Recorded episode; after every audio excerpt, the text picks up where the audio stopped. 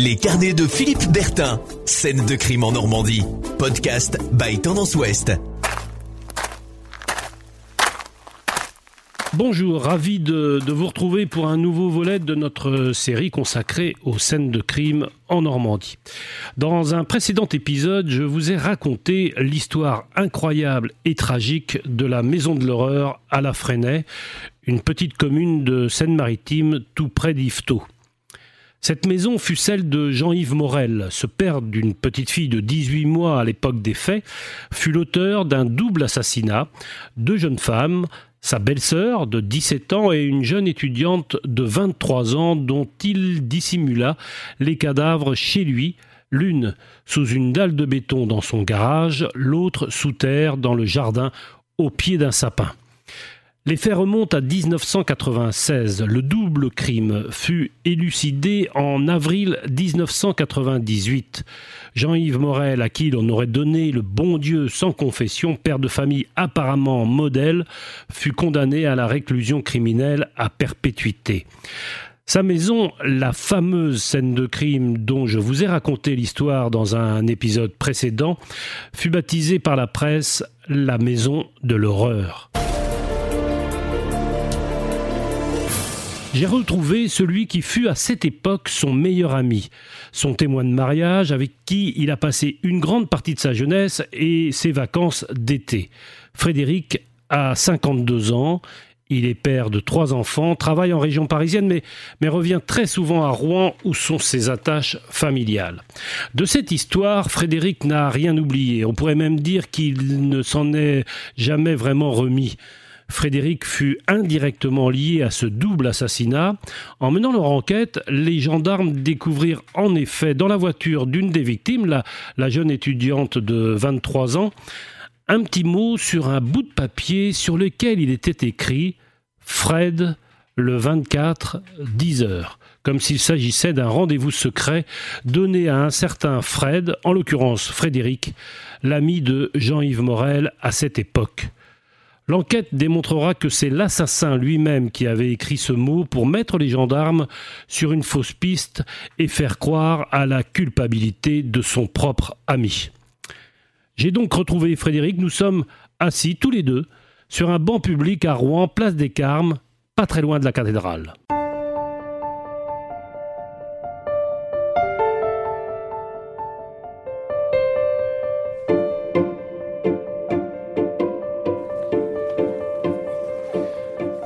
Je suis avec euh, Frédéric. Euh, vous avez été, Frédéric, euh, au cœur d'une affaire absolument incroyable. C'est l'affaire de, Jean-Yves Morel. vous allez nous expliquer dans, quelles conditions vous avez été plongé au cœur de, cette histoire qui vous a non seulement marqué, mais qui, continue de vous marquer aujourd'hui. C'est vrai, 20 ans après le début de, cette histoire qui m'a pris de plein fouet en 97-98, je continue presque chaque jour à, penser à cette, affaire. Euh, ça a commencé en octobre 97 avec une convocation chez les gendarmes pour être euh, interrogé comme témoin. Euh, et puis petit à petit, au fur et à mesure que l'affaire se déroulait, que l'enquête se progressait, j'ai appris euh, euh, comment, euh, comment un de mes plus proches amis était devenu un tueur, tout simplement. Donc plongé au cœur d'une affaire criminelle sordide, terrible pour les victimes, deux, filles violées, assassinées, enterrées dans son jardin, alors que ce, ce garçon bah, était mon, pote, mon ami de, de, de lycée, avec qui je suis parti en vacances, avec qui j'ai fait du ski, on est allé en Corse ensemble, dormir sous la tente, enfin bref, un ami proche comme, on, comme chacun de nous a finalement. Tout à coup, euh, au cœur de cette histoire, euh, on est confronté au sordide, au côté exceptionnel d'un tueur euh, hors norme qui a pu dissimuler ses crimes non seulement euh, auprès de nous, ses amis, mais au cœur de sa famille, puisqu'il a tué sa belle-sœur, euh, sa propre belle-sœur, qui était, qui était pas majeure à, l'époque. Et euh, voilà, il a, complètement caché qui il était en vrai, quelle était sa vraie personnalité. Et, ça, c'est quelque chose qui, prend de plein fouet. Et, et on a du mal à, à, se remettre de cette histoire, même, même 20 ans plus tard, en effet. Alors, on est ici à, Rouen. Euh, c'est là que, euh, ici à Rouen, au lycée Jeanne d'Arc, hein, qui est pas très loin, euh, que vous avez pour la première fois, c'était en 1986, 85, 86, que vous avez rencontré Jean, Jean-Yves Morel. donc, vous étiez son copain de lycée. Est-ce que vous pouvez nous dire quel homme il était à cette époque-là? Alors Jean-Yves, oui, je l'ai connu, on l'appelait Jean, hein, Janus comme on l'appelait. Euh, c'était un, gars euh, comme, tous les, ados, jeunes adultes euh, de son âge, 85-86, très sportif, très sympa, très, jovial, toujours, partant pour l'aventure, pour le faire du sport, extrêmement dynamique, mais aussi un côté très réservé, très, poli, très respectueux euh, des filles, notamment. Nous, à cette époque-là, on était des, jeunes ados euh, avec euh, des grosses poussées de testostérone. Et lui était plutôt assez sobre vis-à-vis des, jeunes filles. On savait pas trop s'il avait des copines. Enfin, il était toujours très discret sur ce côté-là. Donc, quand, cette affaire a éclaté, ça m'a d'autant plus surpris qu'il y avait un décalage à 180 degrés par rapport au, type que je connaissais, qui était plutôt sympa. J'aurais confié mes enfants à ce garçon qui était d'une gentillesse absolue, qui tous les ans euh, souhaitait euh, la bonne année à mes parents, qui, qui était vraiment euh, le cœur sur la main, à qui effectivement on pouvait demander des choses, des services qui étaient tout à fait serviables et, et sympathiques. Alors il y a, une date euh, qui va compter beaucoup dans, cette histoire pour vous et pour lui, c'est la, date de votre mariage. En juin 1996, euh, euh, vous avez un message de votre copain Jean, comme vous l'appelez, qui est Jean-Yves Morel, et qui dit malheureusement je ne pourrai pas venir à ton mariage alors qu'il est prévu être, je crois, le, à côté de vous à, la table. donc là déjà déjà, c'est un premier choc et, il explique euh, qu'il ne peut pas venir parce que sa femme est, souffrante, c'est ça? C'est exactement ça. Le 1er juin 96 euh, au matin, euh, en plein préparatif, en pleine excitation évidemment du, mariage, je reçois ce, message sur mon répondeur qui me dit Nadine est malade, on viendra pas. Donc quand on prépare un mariage, c'est un peu... compliqué de, réorganiser tout ça. Donc j'étais un peu même très vexé, très fâché de, qui, au dernier moment préviennent de, ça. Et puis euh, surtout, dans les jours qui ont suivi le mariage, pas de nouvelles, pas de comment ça s'est passé, euh, excuse-moi encore, etc. Et, pendant toute cette période, en fait, jusqu'au moment où les gendarmes m'ont appelé, je n'ai aucune nouvelle de Jean. Donc vous êtes, vous êtes fâché, vous, vous êtes fâché, et puis surtout, vous attendez que votre ami euh, vienne aux nouvelles, et il ne le fera pas. Est-ce que c'était une façon, euh, selon vous, de vous protéger quand on saura un peu plus tard qu'il va tuer sa première victime en mai 96, c'est-à-dire ou en avril-mai 96, c'est-à-dire peu de temps avant euh, votre mariage? Deux mois effectivement avant le mariage. Donc j'aime à penser qu'il nous a protégés de ça parce que euh, j'aurais connu Jean meurtrier. Alors que là, je ne l'ai jamais connu meurtrier finalement. Parce que la dernière fois que j'ai eu de ces nouvelles, c'est ce fameux 1er juin 96. Et la, fois suivante, c'est quand je l'ai vu rentrer dans le box des accusés à la cour d'assises de Rouen. Donc pendant toute cette période, effectivement, euh, je suis fâché. J'attends un signe de sa part qui ne viendra pas. Et, euh, finalement, le, fil s'est un peu euh, distendu comme ça entre nous, mais ce qui arrivait parfois avec lui, parce que pendant des périodes de 3 à 6 mois, j'avais pas de ses nouvelles, et il, réapparaissait comme ça. Donc finalement, j'étais assez coutumé du fait. Mais là, c'est vrai que le coup du mariage, c'était un peu vexant. Euh, et puis il y a une date importante qui va marquer votre vie, qui est un tournant. Euh, c'est en octobre 1997. Vous recevez ce jour-là à votre travail à Rouen. Euh, vous travaillez dans un établissement de photogravure. Un coup de fil, c'est votre papa qui essaye de vous joindre parce que chez lui, les gendarmes sont arrivés et ils vous cherchent. C'est ça. Papa était instituteur dans une école de, de campagne, quelle primaire, et c'est pas du tout coutumier de son fait. Il, m'appelle en me disant euh, les gendarmes sont à l'école, ils te cherchent.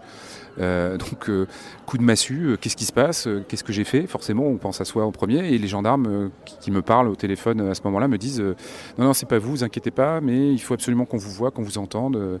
donc c'est octobre 97. On a quelqu'un que vous connaissez, qui est en garde à vue chez nous. Il faut absolument que vous veniez. Donc effectivement, je vais y aller euh, cet après-midi-là, euh, euh, un peu fébrile, parce que je ne savais pas du tout ce qui allait se passer. Et au fur et à mesure de, ces 4 ou 5 heures d'interrogatoire, on peut appeler ça comme ça, je découvre qu'il s'intéresse de près à la personnalité de Jean-Yves Morel. C'est pour ça que je suis, je suis convoqué pour essayer de leur dresser un portrait psychologique, pour essayer de faire des recoupements de dates, notamment ce fameux 24 juin 97, donc trois mois précédant cette, convocation, qui est le jour de la disparition d'Elisabeth Griffin, et qui correspond au lendemain de la naissance de ma première fille. Donc voilà, on, joue avec les dates.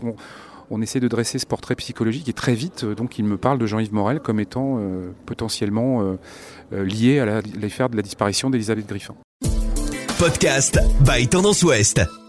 Non seulement vous tombez des nues, mais vous ne pensez pas un seul moment que votre ami, même si euh, les liens se sont un peu distendus, j'ai bien compris, depuis euh, le mariage, puisque vous n'avez pas une nouvelle de lui, mais vous ne pouvez pas imaginer un seul instant que euh, le meurtrier de ces deux malheureuses victimes est votre, ami. Et puis d'ailleurs, les, gendarmes ne vous mettent pas forcément sur cette piste-là du meurtrier. D'ailleurs, vous leur dites que ça ne peut pas être lui. Absolument. Je, je ressors de, cette, de ce long interrogatoire avec une conviction absolue et que je leur partage, que ça ne peut pas être lui. Tout simplement, j'ai dit, vous perdez votre temps, ce, garçon, euh, c'est mon pote, je le connais depuis 15 euh, ans, euh, on est proches, ça peut pas être lui, je lui confierai mes enfants, etc. Vous faites fausse route, ça, enfin, je vois pas comment ça peut être lui. Donc, et en retrouvant mon, ex-femme après cet interrogatoire, je lui dis, je comprends pas pourquoi les gendarmes s'acharnent sur lui, ça peut pas être lui.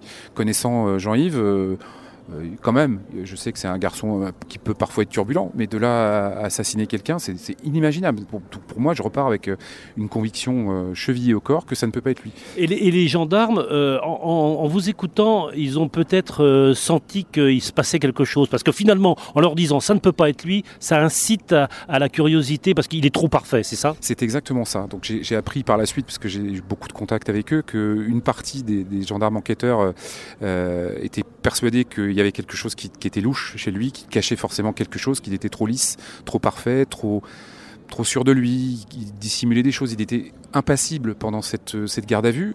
Quand on connaît un peu euh, cet univers, moi que je connaissais pas du tout, je suis confronté pour la première fois de ma vie à un interrogatoire de cette puissance et de cette violence-là, on imagine très mal avoir une réaction de défiance par rapport aux gendarmes, d'espèce d'arrogance comme il a pu avoir en, changeant de version, en étant euh, très, trop sûr de lui finalement. Donc cette partie des gendarmes était plutôt convaincu que c'était lui, et puis une autre qui, comme moi, pensait que voilà, il était, euh, ça peut pas, ça peut pas être lui, il est trop euh, le gendre idéal, quoi. C'était le, parfait euh, camarade. Donc, et effectivement, vous avez raison, le, la, juxtaposition de ces deux points de vue a fait que l'enquête a progressé petit à petit et qu'ils ils se sont forgés au sein de cette brigade de recherche une, une forte conviction euh, sur sa culpabilité. Et puis surtout, le, point déterminant, c'était la corrélation avec la disparition de sa belle-sœur et d'Elisabeth Griffin, qui était euh, dans son entourage proche.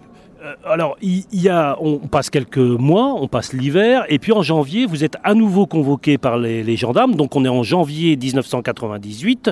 Les deux corps des deux euh, jeunes femmes, la jeune étudiante et la jeune lycéenne, la belle-sœur de, Jean-Yves Morel, ne sont pas retrouvés. Donc, euh, on ne sait pas encore qui a pu commettre ces, crimes. Et vous êtes à nouveau convoqué. Pourquoi?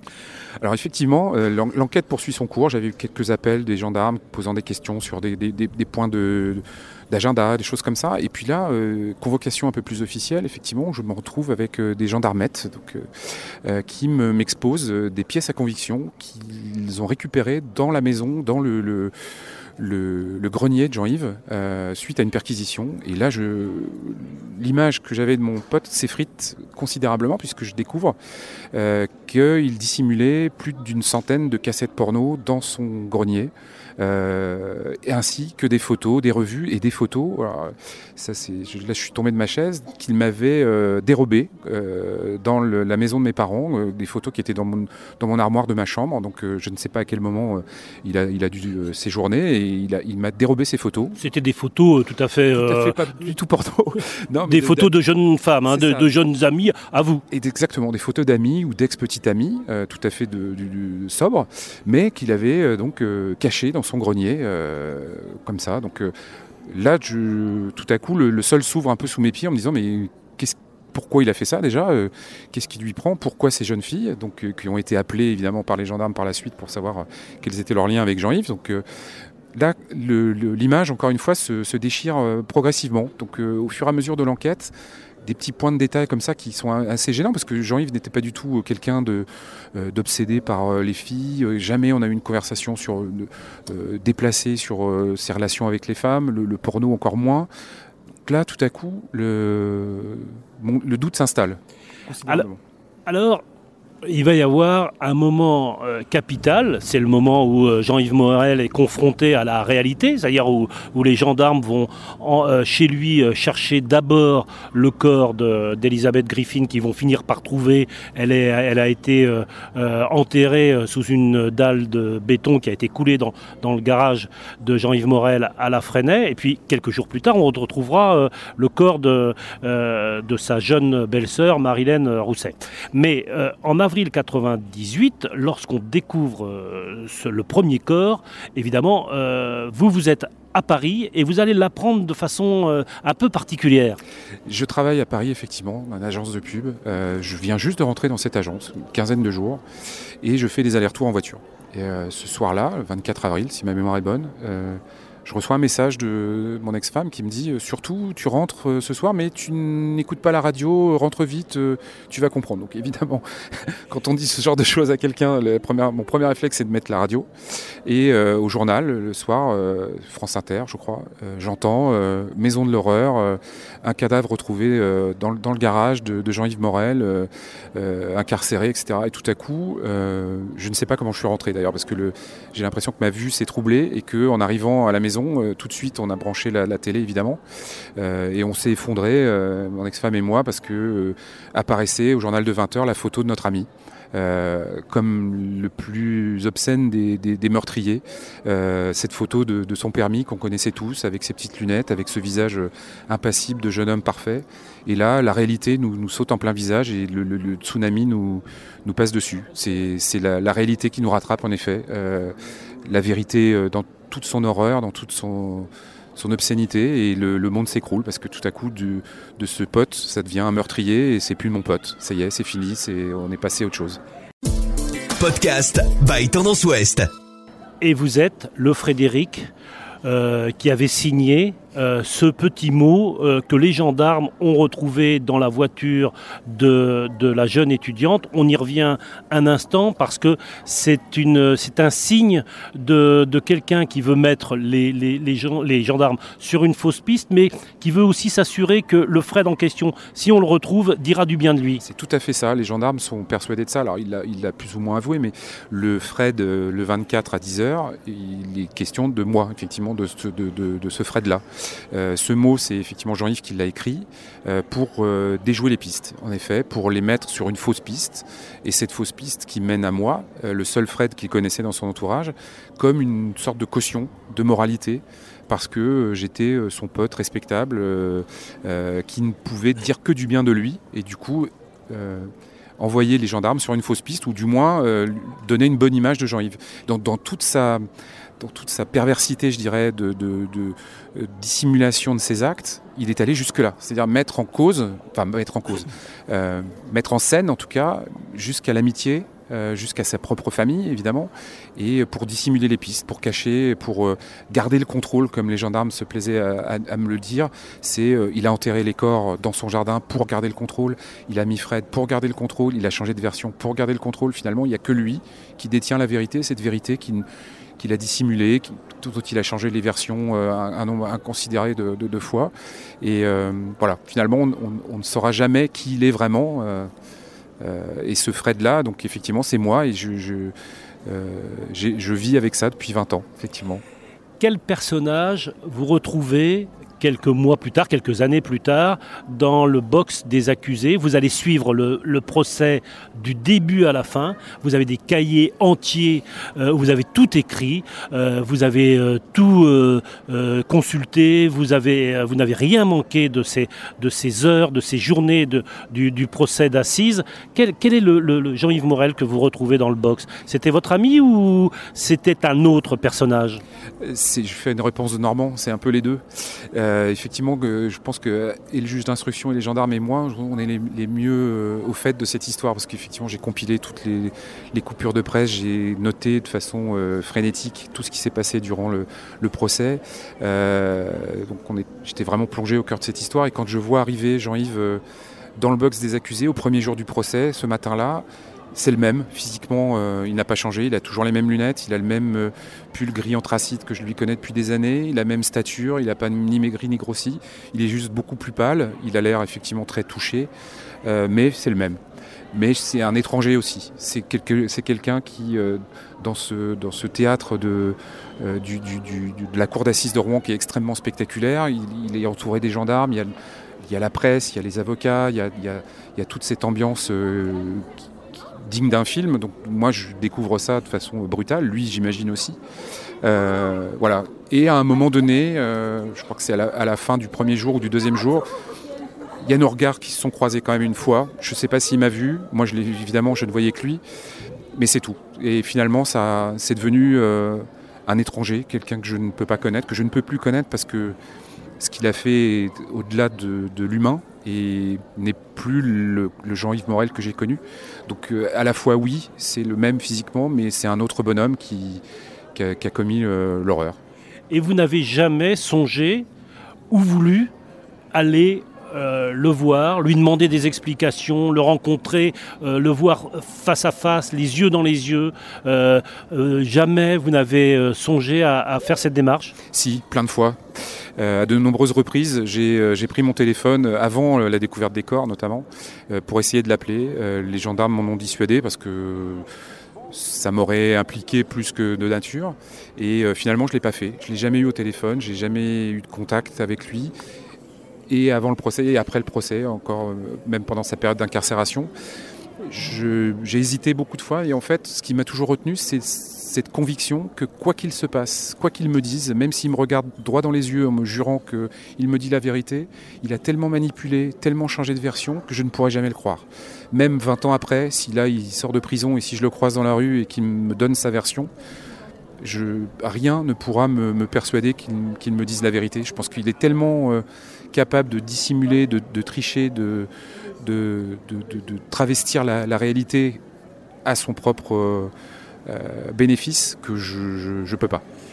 Nous sommes en, 2020, c'était il y a 23 ans. La famille, évidemment, les, proches, euh, leur vie, à, les proches de Jean-Yves Morel, leur vie à, toutes ces personnes, à commencer par, par sa femme, euh, Nadine, la vie a basculé. Pour vous, elle a basculé aussi? Voilà, il faut, il faut raison garder. Dans toute sa relativité. Moi, je ne suis qu'un témoin euh, très très lointain finalement, même si j'ai été contacté au plus, plus près de l'enquête. Euh, les vraies victimes, ce sont euh, euh, Marilène et, Elisabeth, évidemment, leurs familles proches, les, parents, dont, je n'imagine pas la, douleur, même 23 ans plus tard. Et puis Nadine, évidemment, qui s'est sentie euh, trahie, euh, blessée, blasphémée, enfin tout, ce qu'on veut, tout ce qu'on peut imaginer. C'est un cauchemar absolu. Donc je ne peux pas comparer ma, peine, ma douleur à, la douleur des victimes et de leurs proches, bien évidemment. Mais cela dit, ça je relativise bien évidemment mon, implication dans cette affaire, mais c'est quelque chose qui est, un peu obsédant parce que euh, quand on est plongé dans une affaire aussi euh, atypique, euh, aussi violente, bah, ça laisse des traces, oui forcément. On, s'interroge sur la nature humaine, sur est-ce que moi je serais capable un jour sur, sur un coup de tête comme ça de, de, faire du mal à quelqu'un, ça interroge sur ses proches. voilà, ça, ça, ça, lève beaucoup de questions et évidemment toute proportion gardée, parce que je ne suis pas une victime de cette affaire, même s'il euh, y a des dommages collatéraux sur les, proches qui, ont, qui, sont interrogés, euh, je ne me considère pas du tout comme une victime, mais plus comme un, témoin malheureux de, cette affaire et qui, euh, s'il peut y avoir un, bénéfice à cette affaire, permet de, malheureusement d'en connaître un peu plus sur la nature humaine et sur cette capacité que parfois ont les hommes de, de cliver, d'avoir deux vies, de dissimuler, de, d'avoir la, capacité de, cacher euh, des choses horribles et puis le lendemain, même euh, quelques heures après, avoir une vie tout ce qui est de plus normal et respectable. Donc voilà, ça, appelle toutes ces, toutes ces idées-là sur, euh, sur la nature humaine surtout. Podcast by Tendance Ouest.